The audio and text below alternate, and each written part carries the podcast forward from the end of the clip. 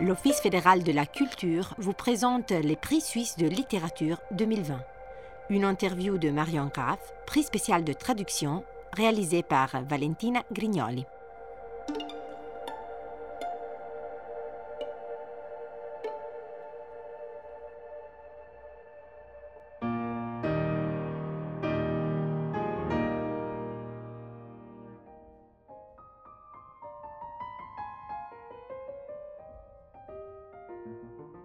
Un amour de la littérature si grand qu'on ne peut pas se contenter de la lire ou de l'analyser. La littérature doit être vécue de l'intérieur à partir de son origine, la langue. La passion de Marion Graff pour la traduction est totale et son dévouement à son travail ne l'est pas moins. Titulaire du prix spécial de traduction 2020, la traductrice et critique littéraire de Schaffhouse est surtout connue du public pour avoir traduit Robert Walser, mais les auteurs à qui Marion Graff a donné la parole en français sont nombreux Klaus Merz, Anna Kmatova, Erika Burkhardt, entre autres, et les genres littéraires les plus divers, de la poésie aux essais, de la littérature jeunesse au roman. Sans compter qu'elle se déplace du russe à l'allemand avec une facilité désarmante. Avec euh, Marion Graff, on découvre son travail de traductrice, mais aussi d'autres métiers, comme celui des critiques littéraires et la direction de la revue de belles lettres, dans un pays, la Suisse, qui a fortement influencé son travail.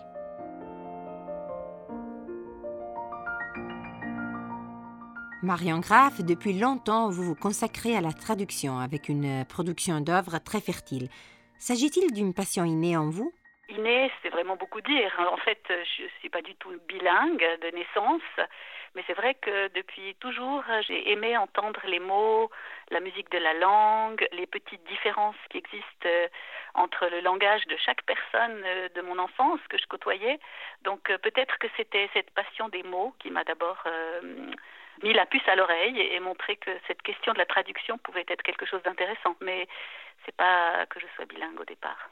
Quand avez-vous compris que ça aurait pu devenir un travail? Alors là, c'est très certainement au moment de mes études, parce que j'ai grandi à Neuchâtel, à La Chaux-de-Fonds, à Lausanne aussi un peu, mais au moment d'entrer à l'université, je suis allée vivre à Bâle. Et là, j'ai été évidemment emballée euh, par le fait de pouvoir euh, tout à coup bouger, lire, euh, comprendre l'allemand, le suisse-allemand. Donc là, il y avait tout à coup une expérience justement d'une vie entre les langues et puis aussi un approfondissement de la littérature, puisque j'ai étudié la littérature. Et assez vite, j'ai compris pendant mes études que ce qui m'intéressait, c'était moins d'analyser les textes, cette perspective un peu en surplomb qu'on peut avoir quand on manie les outils critiques. Et ce qui m'intéressait, c'était plutôt le moment où le texte littéraire germe, prend naissance, et c'est bien là que la traduction prend racine. Donc assez vite, je me suis rendu compte que ma meilleure façon de me situer par rapport à un texte, c'était de le lire à ma façon et de le mettre dans mes mots, dans ma comme j'ai étudié le russe, l'espagnol, c'était deux littératures que je ne pouvais vraiment comprendre que dans la mesure où je les mettais dans mes mots en français. Donc j'ai souvent, pendant mes études, pour moi toute seule, commencé à traduire certains petits textes pour vraiment les comprendre. Le fait d'être né en Suisse, pays au carrefour des langues et des cultures, a-t-il influencé votre choix? Alors oui, certainement, parce que justement, j'ai fait mes études à Bâle, j'ai aussi perçu comme ça, même dans mon enfance à la Chaux-de-Fonds en particulier, la proximité de l'autre culture. En Suisse, les cultures se côtoient, se mélangent aussi les langues de l'immigration. Donc je crois qu'il y a une sorte de, de bouillon de cultures différentes en Suisse qui a certainement influencé mon choix et puis par la suite, évidemment, j'ai participé à certaines entreprises comme la collection CH par exemple, où il s'agit de permettre euh, aux différentes langues euh, de se frotter les unes aux autres en favorisant les traductions. Marianne Graff, votre nom est lié surtout à celui de Robert Walser, mais les auteurs que vous avez traduits sont nombreux parmi les derniers Gottfried Keller, Susanne Gase, Christophe Simon. Ces deux derniers, on va d'ailleurs les écouter dans un extrait après et dans différents horizons de style. Je pense par exemple à la littérature jeunesse et des langues, l'allemand, le russe. Qu'est-ce qui vous intéresse dans cette grande diversité? Vous savez, quand on traduit toujours le même auteur, je pense qu'on finit par perdre la mesure de sa singularité. Tandis que quand on traduit des choses très différentes les unes des autres, on perçoit mieux les différences entre les auteurs, entre leur musique propre. Je crois que le grand danger aussi pour moi, personnellement, ce serait de m'ennuyer en présence d'un seul auteur. J'aime euh, me confronter à des horizons et à des styles, à des langues, et à des formes différentes. Je le perçois comme un enrichissement personnel aussi. Donc, euh, cette diversification est plutôt une facilitation qu'un défi de votre travail? Oui, bien sûr. Ça, c'est un peu les deux, hein, mais, mais c'est vrai que c'est vrai que ça me permet de mieux percevoir la singularité d'un auteur. Prose ou poésie? Qu'est-ce que vous aimez le plus traduire? Alors là, vous savez, moi, je fais mal la distinction entre prose et poésie. La prose, ça peut être un roman, ça peut être un essai. J'ai traduit des proses aussi diverses que, je, ne sais pas, Gerhard Mayer, Marcus Werner, qui sont des auteurs d'une extraordinaire précision, Erika Pedretti, Aglaya Veterani. Vous voyez où commence la poésie, où finit la poésie, où commence la prose, où finit la prose? Qui est sûr, c'est qu'un essai, ça c'est tout à fait quelque chose d'à part, de différent. Il faut souvent faire des recherches assez approfondies pour traduire un essai. Mais les prosateurs que j'ai traduits ne se distinguent pas fondamentalement de poètes comme euh, Klaus Merz ou comme Erika Burkhardt, si ce n'est voilà une forme qui est finalement un peu extérieure. Il s'agit toujours d'auteurs qui apportent un soin extraordinaire à la précision de leurs phrases, de leur langage, et à la, musicalité aussi. Je crois que la, cette espèce d'écoute musicale du texte, elle est commune euh, qu'on traduise de la poésie ou de la prose. C'est vrai que la limite est très faible. Oui. Oui, c'est aussi un des grands enjeux de l'œuvre de Susanna Gassé, de, de, bouger toujours entre les genres. Elle utilise même euh, l'image très amusante de l'esturgeon, qui est un poisson qui peut changer justement de forme, qui, qui reste toujours insaisissable. Et pour elle, c'est ça, la forme euh, littéraire c'est une forme qui est toujours euh, mouvante, toujours à retrouver et à redéfinir. Donc euh, je me reconnais bien là, comme traductrice, dans cette espèce d'approche d'un objet fuyant. Avant cette interview, je vous avais proposé de choisir quelques textes euh, parmi vos traductions. On va les écouter éparpillés dans notre discours en commençant maintenant avec Anna Akhmatova. Pourquoi avez-vous choisi ce texte? Alors, Anna Akhmatova, pour moi, ça a été je pense, la rencontre la plus décisive euh, de ma formation. C'est avec euh, Anna Armatova que j'ai été en quelque sorte euh, sidérée par la poésie. Anna Armatova et Philippe Jacotet, ce sont mes deux grandes lumières poétiques, si on veut, dans ma formation. C'est eux qui m'ont amenée à la poésie. Anna Armatova, c'est une grande poétesse russe qui a commencé son œuvre avant la Révolution d'octobre par des poèmes d'amour, euh, des poèmes, une poésie très intimiste, si on veut, mais d'une très grande euh, matérialité. Hein. C'est pas du tout euh, la période symboliste, mais c'est une période déjà beaucoup plus réaliste, si on veut. Et après la révolution d'octobre, elle est restée en Russie, elle a refusé d'émigrer, et elle est restée très proche de personnes aussi dissidentes, si on veut, aussi contraires à l'esprit du nouveau régime que Ossip Mandelstam, dont elle a été une proche amie. Et dans sa poésie même, Anna Akhmatova a su aussi répondre à l'anxiété, à l'angoisse, au tragique de cette nouvelle époque qui s'est ouverte, notamment dans les années 30 en Russie. Et ce que les deux poèmes que je vous propose d'entendre sont d'une part un poème de jeunesse et d'autre part un poème des années justement de maturité. C'est un poème qui est tiré d'une suite poétique qui s'appelle Requiem, dans lequel Armatova se relie à toutes les mères et à toutes les épouses dont les enfants ou les époux ont été arrêtés par le régime stalinien, mis à mort, déportés, etc. Donc d'une très très grande acuité tragique, et un des très rares témoignages de la fin des années 30 sur ces purges staliniennes. Et on va l'écouter maintenant par la voix de Pierre Lepori. L'églantier fleuri et autres poèmes d'Anna Akhmatova traduit par Marion Graff et Joseph Fleur Tapie. Tant bien que mal nous voici séparés, venus à bout de ce feu détesté. Mon éternel ennemi, il serait temps d'apprendre à aimer pour de vrai. Me voici libre, tout m'amuse. La nuit, la muse accourt me consoler. Au matin, c'est la gloire qui s'amène, me secoue son hochet à l'oreille. Pas la peine de prier pour moi ou de te retourner en sortant. Le vent noir m'apaisera, l'automne doré sera ma joie. Comment cadeau s'offrira la rupture, l'oubli comme en bienfait, mais dis-moi, ce chemin de croix, oserais-tu l'imposer à une autre? Août 1921. Tsarkoye Verdict. Et le mot de pierre est tombé, sur ma poitrine encore vivante. Ce n'est rien, j'étais prête, je saurais bien m'y faire. Aujourd'hui j'ai tant d'ouvrages, il faut tuer ma mémoire jusqu'au bout, il faut changer mon âme en pierre, il faut réapprendre à vivre. Sinon, l'ardent murmure de l'été, comme une fête à ma fenêtre, je pressentais depuis longtemps ce jour radieux et la maison déserte. 29 juin 1939, maison de la Fontanka.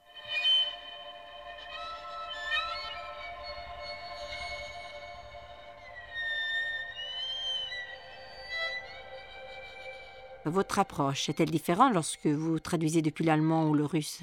Oui, bien sûr. Hein. L'allemand, c'est une langue que je pratique au quotidien. Je vis en Suisse allemande, mais c'est une langue que je n'ai pas étudiée à l'université. Donc mon approche, elle est, assez euh, pragmatique. Évidemment, mes études de lettres m'ont permis aussi de faire des analyses littéraires, si vous voulez, en allemand, mais j'ai pas du tout le même euh, background par ma formation qu'avec le russe. Le russe est une langue qui n'est pas du tout ma langue maternelle, bien sûr, mais que j'ai étudiée de façon approfondie, renforcée par plusieurs séjours en Russie, mais qui aujourd'hui, depuis plusieurs années, s'est un peu éloignée de ma pratique. Donc euh, le russe euh, exige de moi beaucoup plus de vérification, de relecture euh, peut-être de locuteurs russes. J'ai besoin d'avoir des interlocuteurs quand je traduis un texte du russe mais c'est une langue dont j'aime énormément la musicalité, j'aime énormément la culture qui est derrière, euh, toutes les problématiques qui sont liées à ce pays euh, extraordinaire qu'est la Russie. Vous venez de mentionner les interlocuteurs. Justement, Marion Graff, la traduction est un travail qu'on fait toute seule ou on nécessite des interlocuteurs? Je perçois, bon, peut, chacun fait comme il peut, hein, mais moi je, je, perçois très fortement la traduction comme un, un travail euh, qui se fait en collectif, en, équipe. Déjà, voilà, au moment où on travaille le texte, on est en dialogue euh, parfois silencieux avec un auteur. Après, on prend contact avec l'auteur, dans le meilleur des cas, quand il est vivant, ou avec un spécialiste, comme pour Robert Walzer. Là, je peux m'adresser à des spécialistes de cet auteur, avec lesquels on peut discuter des questions de compréhension ou de rythme, etc. Et puis après, il y a tout le travail éditorial avec euh, les correcteurs, relecteurs d'édition, euh, la mise en page. Toutes ces questions-là se posent et font du travail euh, de traduction un travail qui sort quand même de la solitude. Lors de la remise du prix Lémanique de traduction en 2006, vous évoquiez une nouvelle de Gottfried Keller qui avait invité, euh, le protagoniste avait invité à son château les femmes qu'il a aimées sans avoir partagé avec elles sa vie. Vous avez dit que votre rêve serait celui de pouvoir faire la même chose avec vos auteurs. Ça en dit long sur votre relation avec les auteurs. Pouvez-vous nous en dire davantage? Oui, bien sûr. Vous parlez de cette nouvelle extraordinaire de Gottfried Keller qui s'appelle der Landvogt von Greifensee, hein, le bailli de Greifensee. C'est donc Gottfried Keller lui-même qui invite dans son château, il n'avait pas de château, mais c'est son personnage qui invite euh, cinq femmes, si je me souviens bien, qu'il a aimées. Bon, évidemment, la relation que j'ai avec mes auteurs, c'est une relation d'amour, c'est évident. Sinon, on ne pourrait pas vivre euh, avec eux si longtemps, euh, connaître aussi bien tous les détails de leur travail, etc. Mais c'est une relation qui débouche évidemment sur une rupture, toujours un peu trop, trop rapidement parce qu'il faut remettre son manuscrit. Donc euh, ce sont toujours euh, des relations qui débouchent sur une rupture malheureusement.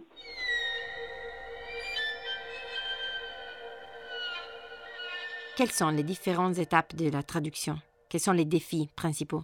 Écoutez, je pense que le principal défi, mais c'est aussi ce qui nous tient en haleine, c'est d'entendre dans chaque œuvre qu'on traduit son rythme, sa musique propre qui serait pour moi consternant, c'est qu'en lisant mes traductions, on entend toujours que on, dise tout de suite euh, ah mais c'est le ton de la traductrice. Ce que je veux, c'est qu'on entende le ton et la musique et la voix d'un auteur. Je vous propose donc maintenant d'écouter Pierre Lepori qui nous lit Robert Walser avec son ton et sa musique. Vie de poète de Robert Walser, traduit de l'allemand par Marion Graff. Le bord du lac était féerique. De nombreux promeneurs allaient et venaient sur la rive pour jouir de la beauté et de la magie de cette nuit d'été. En ce qui me concerne, je sortais de la vieille ville et de ses austères recoins, et je pus constater que j'étais très chic. En fait d'argent et d'espérance, je n'en avais pour ainsi dire pas. En revanche, la ferme résolution m'habitait de vivre quelque chose de beau au cours de cette merveilleuse nuit enchantée.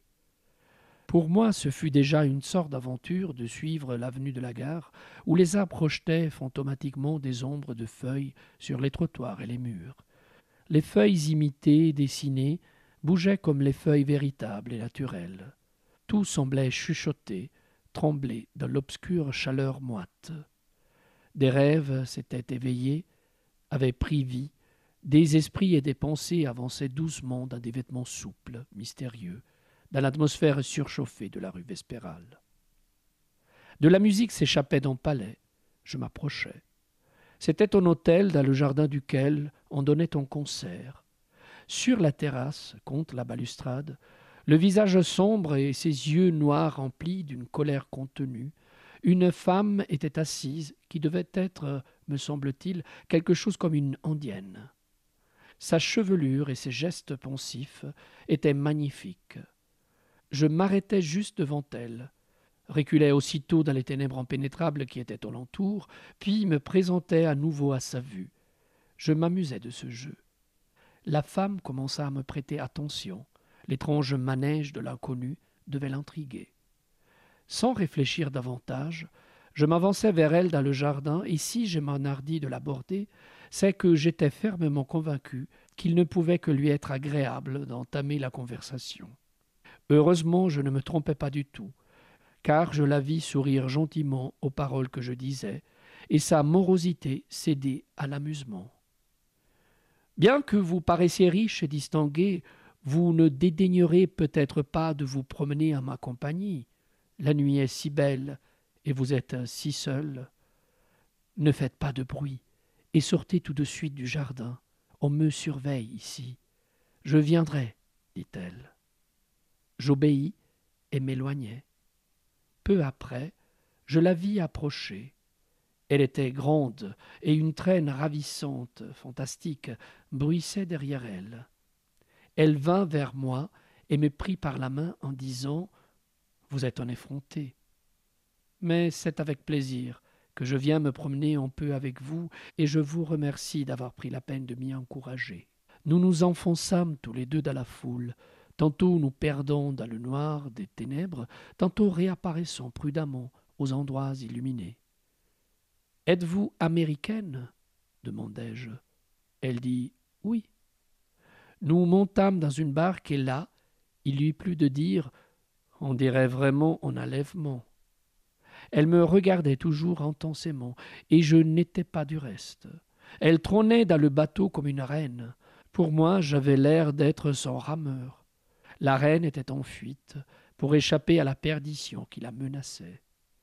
Comme je continuais à laisser filer mon imagination, un autre bateau piqua sur nous comme une flèche et nous frôla.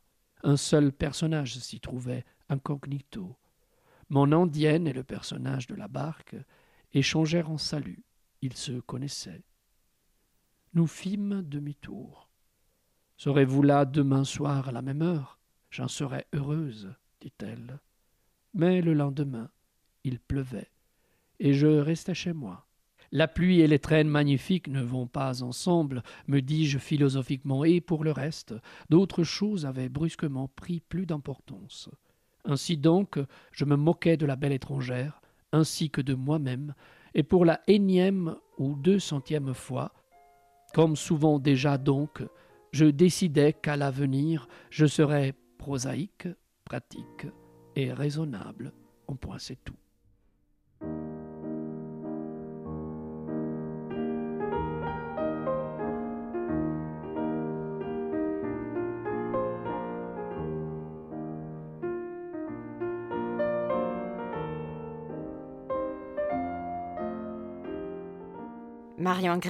Traduire, c'est aussi s'habiller comme son auteur.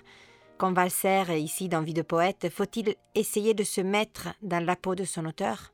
Il faut se mettre non pas dans la peau de son auteur, mais dans la voix de son auteur. Donc pour moi, c'est quand même quelque chose plutôt de sonore, d'acoustique, de rythmique peut-être. Mais c'est vrai que l'habit fait l'homme hein, dans une certaine mesure. Donc on peut aussi voir euh, le métier de traducteur comme un métier lié à celui de comédien, d'acteur. On, on mime, on fait semblant d'être quelqu'un d'autre littérature jeunesse, quelle est la richesse de ce domaine de traduction auquel vous avez dédié une grande partie de votre œuvre? Vous voyez, souvent on pense à littérature jeunesse qu'il faut une langue simple, simplifiée même, pour qu'elle soit accessible aux enfants, mais je ne le crois pas du tout. En fait, la langue est très exigeante, souvent aussi parce qu'un livre pour la jeunesse ou pour l'enfance surtout ne comporte que peu de texte et il y a un dialogue avec l'illustration, il n'y a rien de bavard. Donc euh, c'est là qu'il faut être extraordinairement attentif. Je trouve que c'est un exercice euh, de concision et de précision qui est extraordinaire.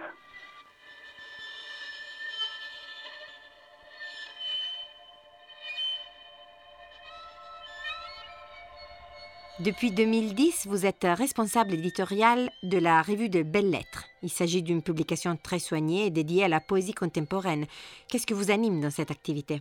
Oh, La revue de Belles Lettres, c'est une vraie aventure. C'est un, laboratoire, euh, une démarche qui nous mène de, numéro en numéro vers l'inconnu, puisque on doit réceptionner des textes de nouveaux auteurs, surtout quand c'est un jeune auteur, on est devant des surprises, souvent magnifiques parfois des choses au contraire euh, devant lesquelles on doit se poser, s'interroger, on résiste ou qu'on rejette. Donc on est obligé euh, toujours euh, d'aller vers l'inconnu. On peut rapprocher une revue comme celle-là de la recherche fondamentale. Vous voyez, c'est une sorte de, de voyage vers l'inconnu.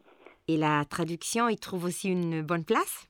Oui, parce que pour moi, la revue de Belles Lettres, dont je m'occupe depuis une dizaine d'années, mais que j'ai reprise hein, de, de, très très longue date, c'est une revue très ancienne qui date du 19e siècle, c'est une revue suisse et pour, à mon avis, une revue suisse a l'avantage immense d'être dans un ancrage euh, plurilingue.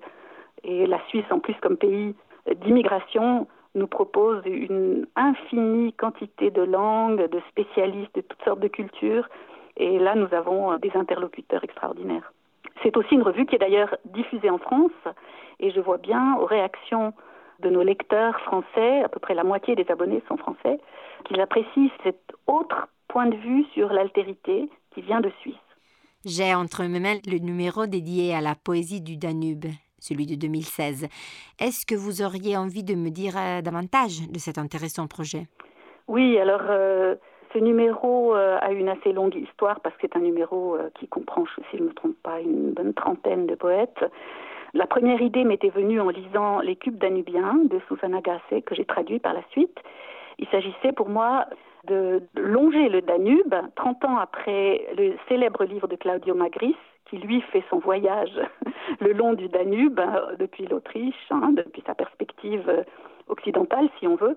Et nous, 30 ans après, après aussi malheureusement les guerres euh, des Balkans, il s'agissait d'inviter des poètes de tous les pays riverains du Danube à nous envoyer des textes.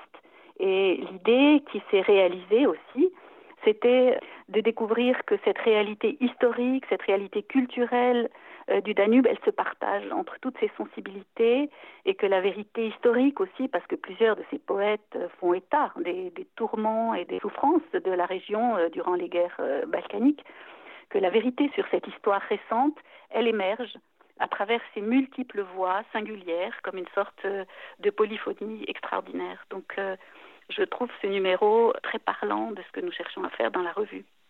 Vous venez de mentionner Susanna Gaz et on va écouter la fin de Cube danubien, toujours par la voix de Pierre Lépori. Cube danubien de Susanna Gaz, traduit de l'allemand par Marion Graff. Un fleuve est une réaction sans fin. Bientôt je pourrai vérifier là-bas, arrivé au delta, si le Danube dans un état végétatif lambine et ralenti pour rester en eau douce, sucre et sel, eau douce contre eau salée, elle est bien là la grande question du delta et naturellement de tout fleuve qui se jette dans la mer quand les eaux déjà se mêlent, quand déjà les eaux se lavent à tous les eaux. La loi de l'évolution intervient alors poisson d'eau douce ou bien poisson des eaux saumâtres. Cette sensation d'oppression vient aussi de ce que je ne suis pas encore parti et que le voyage pourrait n'être qu'un mirage. Brume sur le Danube et sur ses berges, les formes ne sont qu'à peine distinctes. Il est cinq heures de l'après-midi.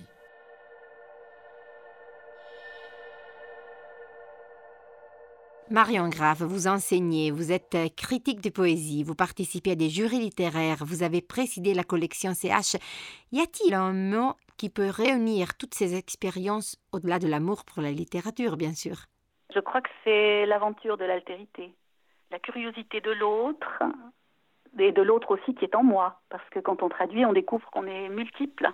Et euh, cette, euh, voilà, il y, a cette, y a cette dimension très intime de la traduction et cette dimension aussi très politique surtout justement perceptible dans un pays comme la Suisse, mais avec la mondialisation euh, qui nous occupe depuis euh, quelques décennies maintenant, on se rend compte aussi de la dimension politique de l'altérité et de la nécessité aussi de s'écouter, de se comprendre, et la littérature est un moyen extraordinaire aussi de percevoir l'autre, d'accéder à une sorte de justesse du mot. Je crois qu'un des grands problèmes aujourd'hui, c'est quand même euh, cette mise en cause de la vérité, de la réalité, euh, de l'information, du langage, ces falsifications. Il y a toujours eu ça.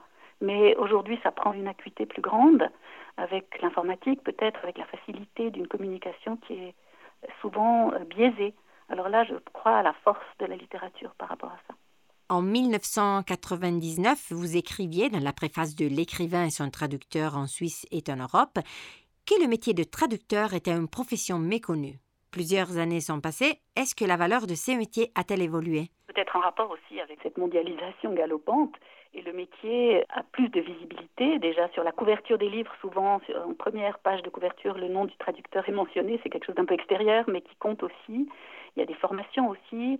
En Suisse, des réseaux se sont constitués entre l'université, entre le collège de traducteurs de Lorraine, entre euh, des possibilités de se former, de faire des stages aussi bien en Allemagne qu'en France. Je pense que la situation évolue dans le bon sens aussi, une reconnaissance des institutions qui est quand même euh, meilleure qu'il y a une vingtaine d'années. Même si les traducteurs continuent à être très mal payés, mais ça, c'est un autre problème qui est lié aussi à tout le marché de livres. Qu'est-ce que ce prix, le prix spécial de traduction 2020, a-t-il signifié pour vous? Je verrais surtout deux choses. Il y a d'une part euh, une reconnaissance au niveau national. Ça m'a fait plaisir parce que je suis très attachée à cette Suisse plurilingue. Et puis d'autre part, euh, ce prix m'a donné la possibilité de parler de ce métier que j'aime beaucoup et duquel, euh, même si on en parle plus, on n'en parlera jamais assez à mes yeux.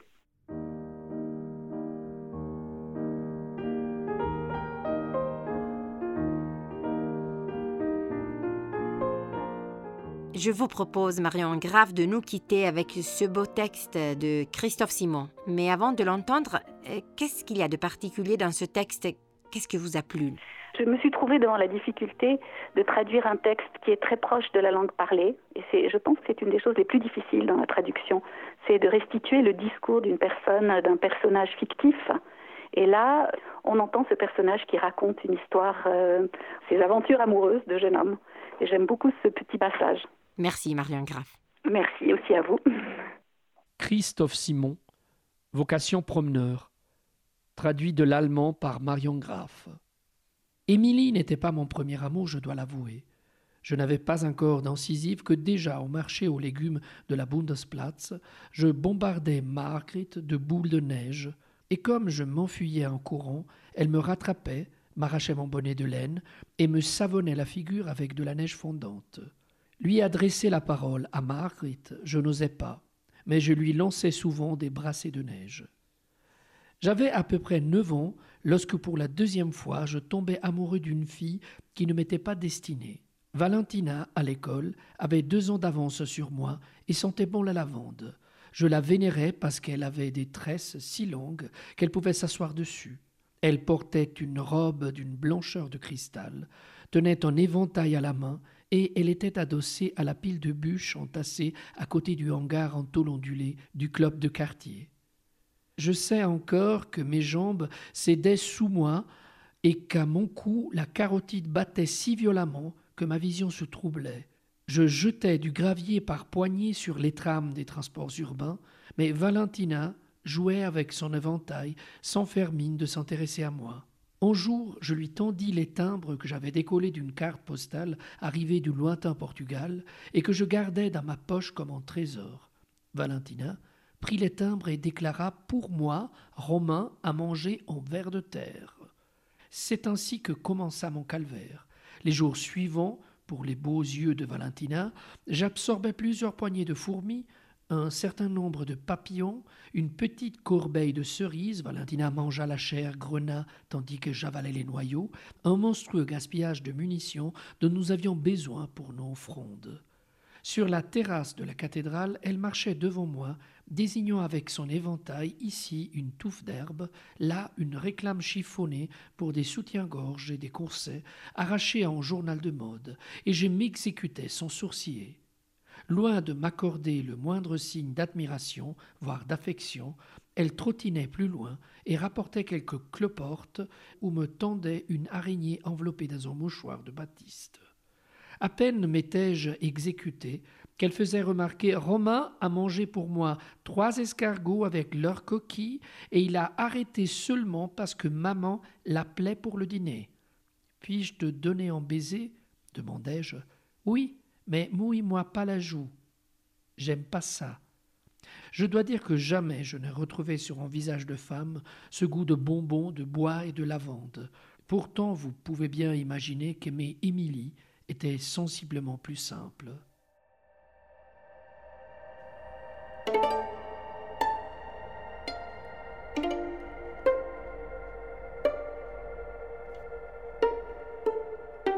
L'interview que vous venez d'écouter a été réalisée par Valentina Grignoli.